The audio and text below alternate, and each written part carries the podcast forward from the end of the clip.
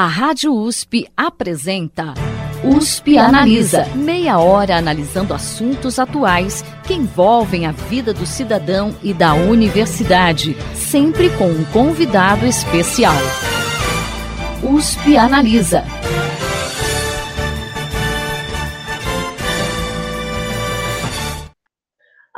Pandemia de Covid-19 trouxe à tona a discussão sobre um tema polêmico na área da saúde, a telemedicina. Em abril, o presidente Jair Bolsonaro sancionou uma lei autorizando o uso desse recurso enquanto durar a necessidade de isolamento social. Mas afinal, o que é exatamente a telemedicina e que mudanças ela vai trazer para a relação entre médico e paciente? Para discutir esse assunto, o USP Analisa exibe em três programas uma entrevista com o professor da Faculdade de Medicina de Ribeirão Preto da USP, Paulo Mazoncini de Azevedo Marques. Professor, seja muito bem-vindo ao USP Analisa. É, olá, Thaís. Olá, ouvintes da Rádio USP. Para a gente começar, professor, o que é a telemedicina e como ela modifica a medicina atual? Existe uma definição da Organização Mundial da Saúde que diz que a telemedicina é uma prestação de serviços de saúde, onde a distância é um fator crítico por todos os profissionais de saúde que utilizam tecnologias de informação e comunicação para a troca de informações válidas para o diagnóstico, tratamento e prevenção de doenças e lesões, pesquisa e avaliação para a continuidade da educação dos profissionais de saúde tudo no interesse de promover a saúde dos indivíduos e de suas comunidades. Eu, eu, traduzi isso ao pé da letra, mas fundamentalmente a telemedicina é um processo de você cuidar das pessoas, da saúde das pessoas, quando principalmente a distância é um fator limitante para esse processo. E você faz esse cuidado baseado nas tecnologias de informação e comunicação. Então, esse é o conceito é, adotado universalmente para a telemedicina. É, do ponto de vista do que, que ela pode modificar, veja, telemedicina não é um processo novo, né? Já existem relatos aí de uso, por exemplo, de telégrafo, já na, na época da, da guerra lá da secessão nos Estados Unidos, né? E depois disso, quer dizer, nós estamos falando 1870, já existiam relatos de uso da tecnologia da época, que era o telégrafo, para se pedir suplementos médicos, por exemplo, para tratar doentes, e mesmo troca de dados em relação a como você cuidar de um soldado no front, né? É, isso na época lá da mais de 100 anos atrás, né? Então, realmente não, não é algo que seja novo do ponto de vista da ideia, é, mas o grande fato é que hoje, né, se a gente pensar é, principalmente numa estrutura como a gente tem no Brasil, né, em que você tem um sistema único de saúde, que ele é distribuído, hierarquizado, o fato de você poder utilizar essas tecnologias pode ter um impacto muito importante, né? Então, fundamentalmente, o que, que a, a telemedicina vai propiciar é uma maior possibilidade de acesso à saúde de pessoas que hoje talvez não consigam ter esse acesso devido a questões, por exemplo, de estarem muito distantes dos centros de referência onde elas podem ser atendidas. Né? E existe um trabalho da Organização Mundial de Saúde, né, que já é feito há 10 anos, no sentido de implantar esses recursos de telemedicina em todo o mundo. Como que está essa implantação hoje aqui no Brasil? No Brasil existem várias iniciativas de telemedicina. Quem acompanha os noticiários, né, e, e, olha, recebe as notícias, né? Todo dia tem alguma notícia sendo falada sobre o uso de telemedicina. Então existem várias, várias, muitas iniciativas pontuais, mas existem duas nacionais que eu acho que são muito importantes, né? E que eu acho que dão uma ideia de como é que isso está sendo implantado no Brasil. Ah, uma iniciativa é um programa que chama Programa Telesaúde Brasil Redes. Aqui eu queria fazer um colocar um ponto, né? A gente tem sempre esses dois termos, né? Telemedicina, telesaúde. Existe alguma questão de se entender que telemedicina é quando o médico está fazendo o cuidado da saúde, mas a gente usa muito esses termos é, como sinônimos, né? entendendo inclusive que telesaúde é mais ampla, né? não pegaria só a medicina. Mas no Brasil existe esse programa chamado Telesaúde Brasil Redes, que é um programa que foi iniciado em 2007, é um programa do Ministério da Saúde, em 2007 foi criado um projeto piloto é, com alguns estados, montando o que a gente chama um núcleo de telesaúde dentro de hospitais universitários, né? nesses estados, hospitais federais ou estaduais, que são hospitais de referência, né? É, e fazendo a conexão via a redes, né? A conexão pode ser rede cabeada ou, ou rádio, né? Mas você tendo uma conectividade com, com serviços de atenção básica de saúde, né? Atenção, nível de atenção primário, né? É, fazendo, visando que o profissional que está no hospital, que é especializado, possa dar um, um suporte na tomada de decisão para o médico que está tratando lá na ponta, na atenção primária, que geralmente é um médico de saúde da família ou um clínico, né? Em algumas situações você precisa de, um, de um, uma opinião de um médico especialista. Então, o Telesaúde Brasil Redes foi criado em 2007 foram nove estados né, que entraram nessa chamada inicial, nessa organização. Depois, em 2011, o Ministério da Saúde ampliou essa, esse projeto, né, é, na verdade, antes ele, ele chamava Telesaúde Brasil, depois ele virou Telesaúde Brasil Redes, porque no, a partir do, de 2007 até 2011 realmente se estruturou uma rede de, de telesaúde e hoje ela, ela, essa rede ela abrange praticamente todos os estados é, do Brasil. São 11 estados que estão conectados nessa rede e que oferecem algum tipo de teleconsultoria a aproximadamente 1.500 unidades básicas no país. Então, esse é um programa muito grande do, do Ministério da Saúde é, e é um exemplo bom de como a, a telemedicina, a telesaúde está sendo implantada no país. Né? Outro exemplo importante é a Rede Universitária de Telemedicina, é a RUTE, que é um programa que faz a conectividade é, entre hospitais. Né? A RUT é uma iniciativa do Ministério da Ciência e Tecnologia e também foi criada em 2007 e ela, ela de certo modo, complementa o Telesaúde Brasil Redes, porque o foco da RUT, da Rede Universitária de Telemedicina, são os hospitais universitários e centros de pesquisa. E ela hoje conecta uma grande quantidade aí de centros de, de pesquisa, centros, hospitais de referência, inclusive eh, centros como o INCA, né, o Instituto do Câncer, né, é, e hoje, basicamente, todos os hospitais universitários e os institutos de saúde estão conectados pela RUT. E ela, então, propicia a conectividade para que você crie grupos de estudo e de discussão de casos dentro dos hospitais. Por exemplo, aqui na, no Hospital das Clínicas de Ribeirão Preto, no setor que eu trabalho lá, que é a área de diagnóstico por imagem, nós fazemos parte de um, de um grupo, um SIG, que chama, né, que é Special, Special Interest Group, grupo de interesse especial na área de radiologia de abdômen. É, e os nossos residentes participam de atividades mensais, discutindo casos, né? E, e, junto com outros hospitais que também têm programas de residência na área de radiologia, né? E esse, isso são, é uma iniciativa muito grande, são vários SIGs, né?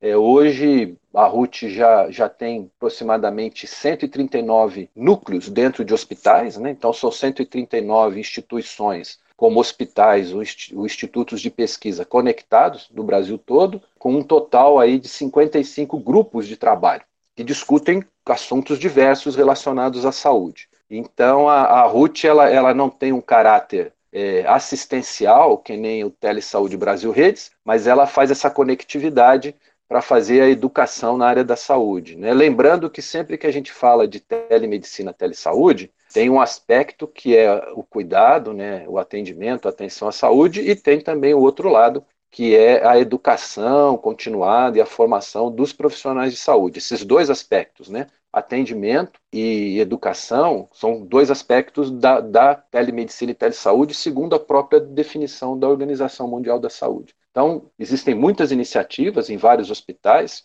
mas do ponto de vista federativo, né, assim, uma, uma de iniciativa nacional, o Telesaúde Brasil Redes e a Rede Universitária de Telemedicina, acho que são os dois grandes exemplos é, de como isso está sendo implantado e utilizado no país, e são iniciativas que já iniciaram, né, elas, elas começaram a, ali por volta de 2006, 2007, então já estão muito bem implementadas e consolidadas.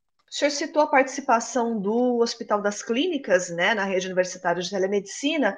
Fala um pouquinho mais para a gente sobre o envolvimento de Ribeirão Preto nessa, nessa iniciativa e que benefícios você já tem sentido né, dessa participação de Ribeirão nessa rede é, em relação à saúde pública na cidade. Eu vou, eu vou contextualizar as duas, as, nas duas iniciativas, né? Que eu acho que é interessante conhecer. É, o, o Telesaúde Brasil Redes ele funciona com um núcleo de telesaúde dentro do hospital e, e a conexão com a, as unidades básicas de saúde. Mas ele, por definição, é, ele, ele, ele foi implantado em, em cidades com menos do que 100 mil habitantes. Então, na região de Ribeirão, nós temos alguns, algumas cidades que participam do Telesaúde Brasil Redes. O, o Ribeirão não entrou porque ela é muito grande para o pro programa, né? E a sede do Telesaúde Brasil Redes, da, do núcleo de telemedicina do estado de São Paulo, fica em São Paulo, na, na Unifesp. Agora, é, de todo jeito, nós temos uma conexão com o Telesaúde Brasil Redes a, através da própria rede universitária de telemedicina porque como o HC faz parte da RUT e, e, e os hospitais é, da Unifesp que estão no Telesaúde Brasil Redes também fazem parte, a gente consegue fazer uma interação com o próprio Telesaúde Brasil Redes através da, da RUT, da Rede Universitária de Telemedicina. Então, uh, embora a RUT ela seja uma iniciativa mais de educação, de formação continuada, ela também serve em algumas situações para que você consiga fazer um direcionamento aí é, para discussão de casos, né? É, sempre lembrando que todas essas conexões elas são muito seguras, protegidas, criptografadas, é, de maneira que quando você precisa discutir algum caso clinicamente, isso tudo fica fechado, protegido e só os profissionais de saúde têm acesso ao que está sendo discutido ali. Quando a gente trabalha no modelo mais de educação, discussão de casos em grupos maiores, é, o que é feito é a gente anonimiza todos os dados então, você não, não expõe a identidade de nenhum paciente, você discute o caso, né? É, dizendo assim, qual, qual, é o contexto geral, né?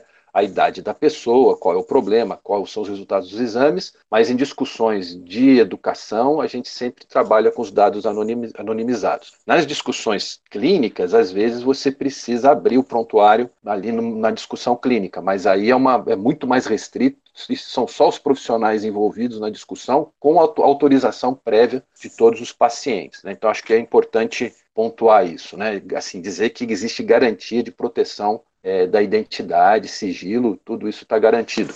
É, especificamente com a, na, na RUT, o hospital entrou na rede em 2012, quando foi criado, a, a rede universitária ela, ela faz uma chamada para os hospitais aderirem Aí o hospital manda um, um, projeto, né? esse projeto é analisado e uma vez aprovada, é, a, a RUT ela, ela fornece algum recurso tecnológico para implantar um, um, uma sala de videoconferência, webconferência, e ter um ambiente ali para criar o que a gente chama um núcleo de telesaúde dentro do hospital. O, HC já tinha isso relativamente bem avançado, mesmo antes de entrar na RUT, por conta das iniciativas da própria USP é, de implantação aí de, de, soluções de videoconferência nos, nos diferentes campi, né? Mas é, em 2012 nós mandamos um projeto, né? É, eu atualmente sou coordenador do núcleo RUT do hospital isso foi mandado pela superintendência do hospital na época, que era o professor Laprega, é um projeto que foi aprovado e, o hospital efetivamente entrou dentro da rede. É, como contrapartida, o hospital tem que criar um núcleo de telesaúde que vai centralizar essas atividades dentro do hospital. Então, isso foi criado dentro do, do Hospital das Clínicas.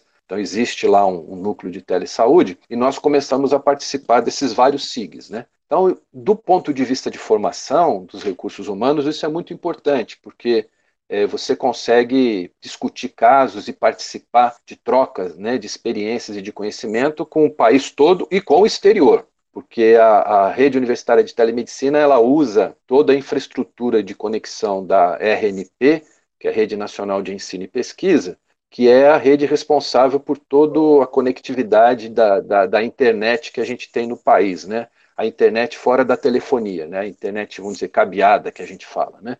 É, e, e, cuida de toda a conectividade também com o resto do mundo, né? com países da América Latina, da Europa, Ásia. Então, a, a estrutura da RUT permite que a gente tenha interação nacional e também internacional. Existem vários grupos de, de, de, de discussão de casos. Né?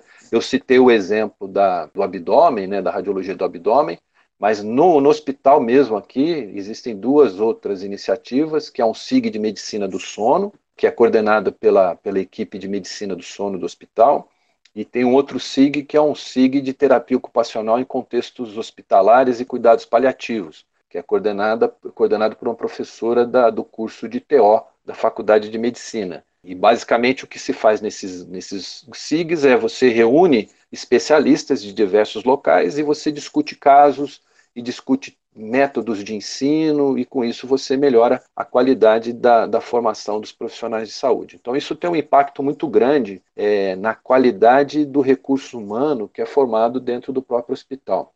Isso, isso é, um, é o foco principal. Mas a, RUT também, dentro do HC, apoia outras iniciativas, que nem a Rede Sentinela, que é a rede em que você faz a, a, o relato né, é, de casos, por exemplo, de problemas com efeitos adversos de medicamentos, coisas desse tipo, né?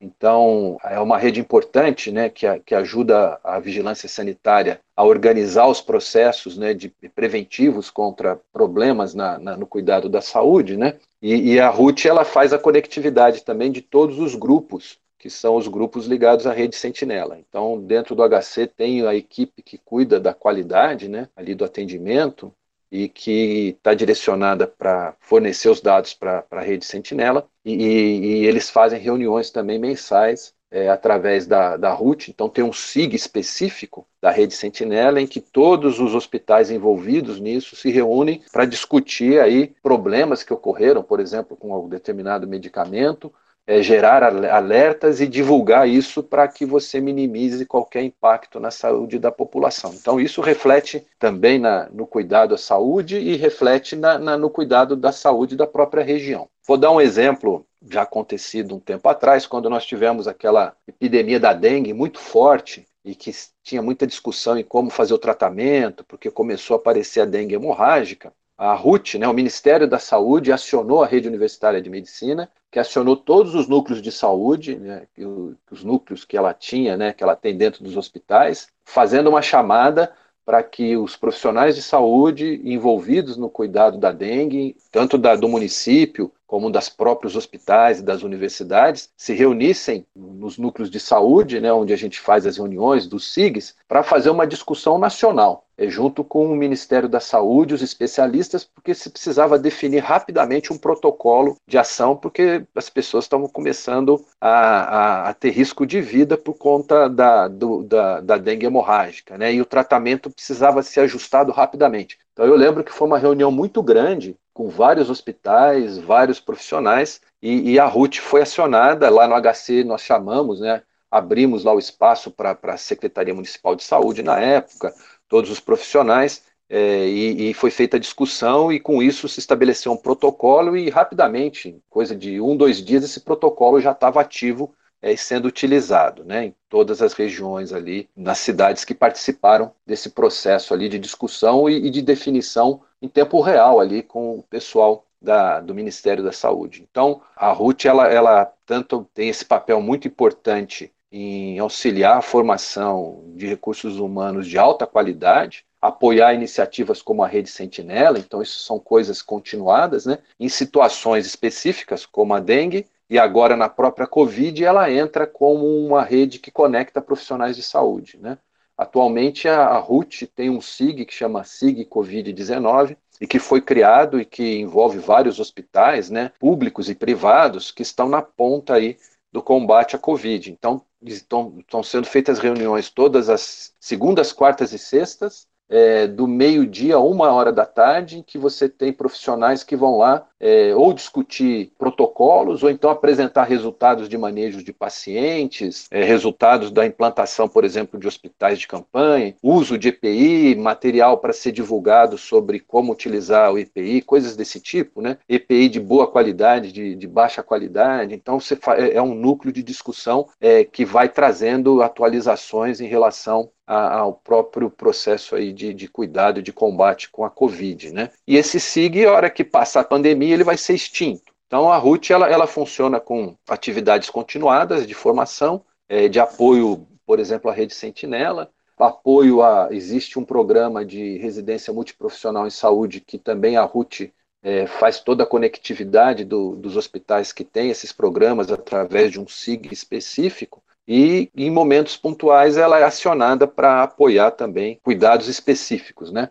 já que ela, ela conecta todos os, os, hospitais universitários e centros de pesquisa, então fica muito fácil você acionar a, através da RUT e dos seus núcleos de telesaúde, os profissionais que você precisa para apoiar determinada iniciativa do Ministério da Saúde. Então, é, um, é, uma, é uma rede muito importante, né? E ela, de certo modo, complementa o Telesaúde Brasil Redes, né?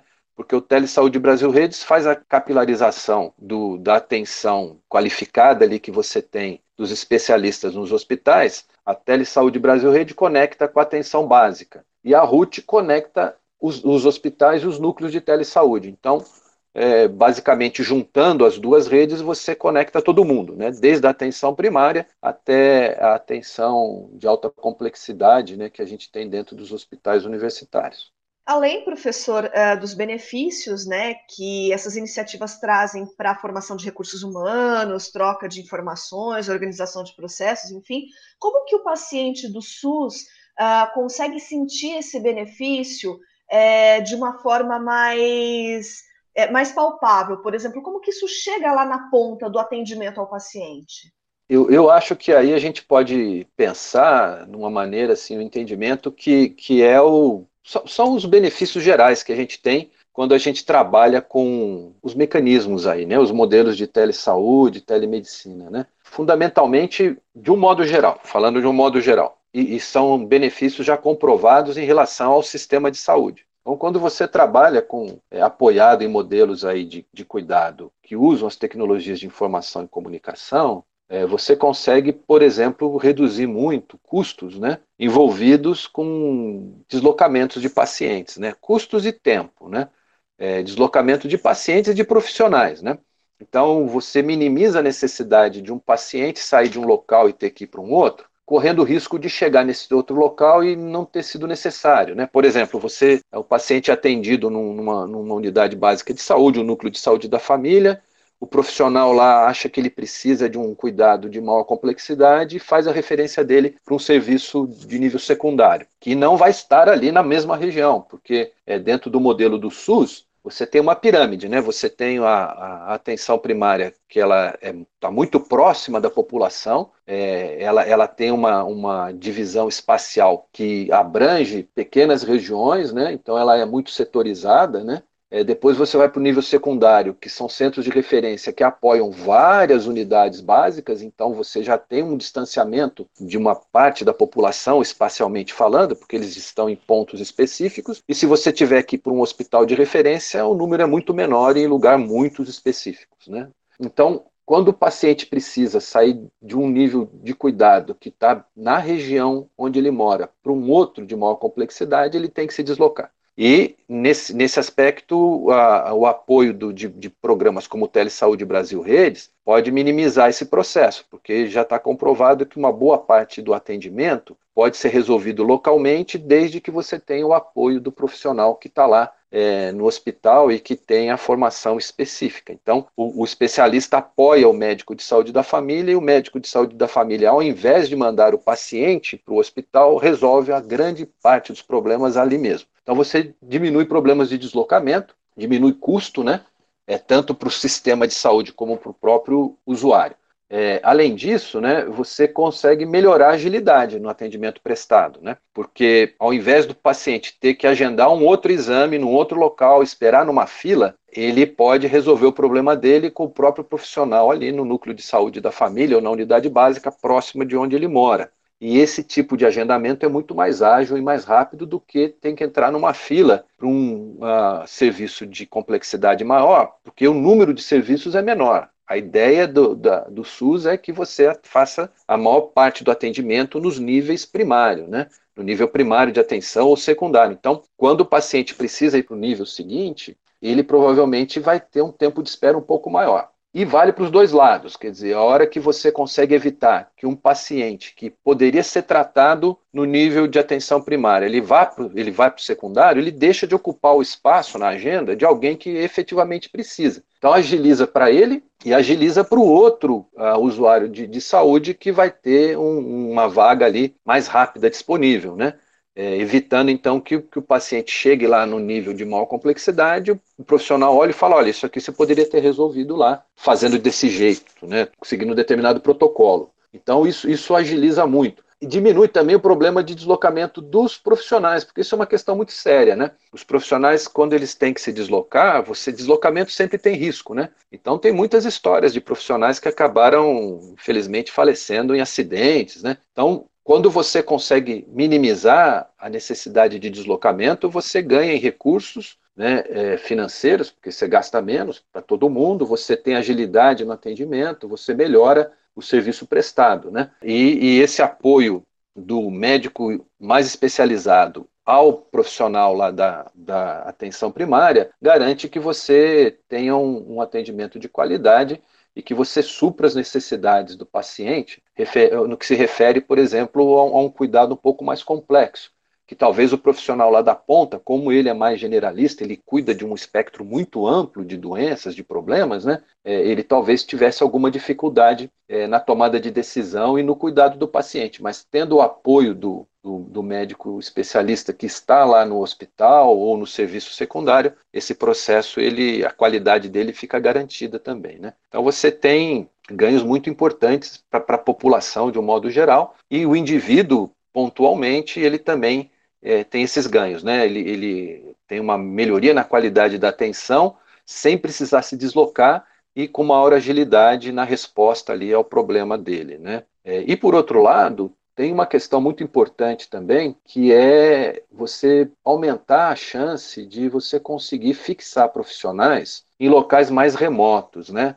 Isso é um problema que na, no estado de São Paulo a gente não tem, mas quando você vai para outros estados, mais do norte, nordeste, às vezes você tem dificuldade de ter o profissional em determinados locais, porque o profissional não quer ir para lá, porque se ele for para um local muito isolado, ele provavelmente vai ter dificuldades de trabalho, porque a hora que ele precisar de um apoio de um outro profissional com uma outra formação, ele provavelmente não vai ter, e ele com o tempo vai ficando também é, desatualizado, porque ele está fora de, de, grandes centros de referência, onde a atualização do conhecimento na área da saúde ele é contínuo e, e muito rápido. Né? Mas se você tem é, esse processo de apoio é, através de telesaúde telemedicina, olhando agora não só o cuidado, mas também a questão da educação, da formação continuada, você aumenta a chance. Então, se ele tiver lá numa cidade onde ele tem possibilidade de ter acesso, por exemplo, a um núcleo da RUT, da Rede Universitária de Telemedicina, mesmo remotamente, né? ou a, unidade básica de saúde onde ele trabalha está ligado à, à, à, rede, a Tele, Tele Brasil Redes, né? a Telesaúde Brasil Redes, ele vai ter acesso a profissionais qualificados e material também para continuar seu estudo e, e, e fazer sua atualização. Então, isso também, de certo modo, melhora esse processo de você conseguir atrair profissionais qualificados para regiões mais remotas, né?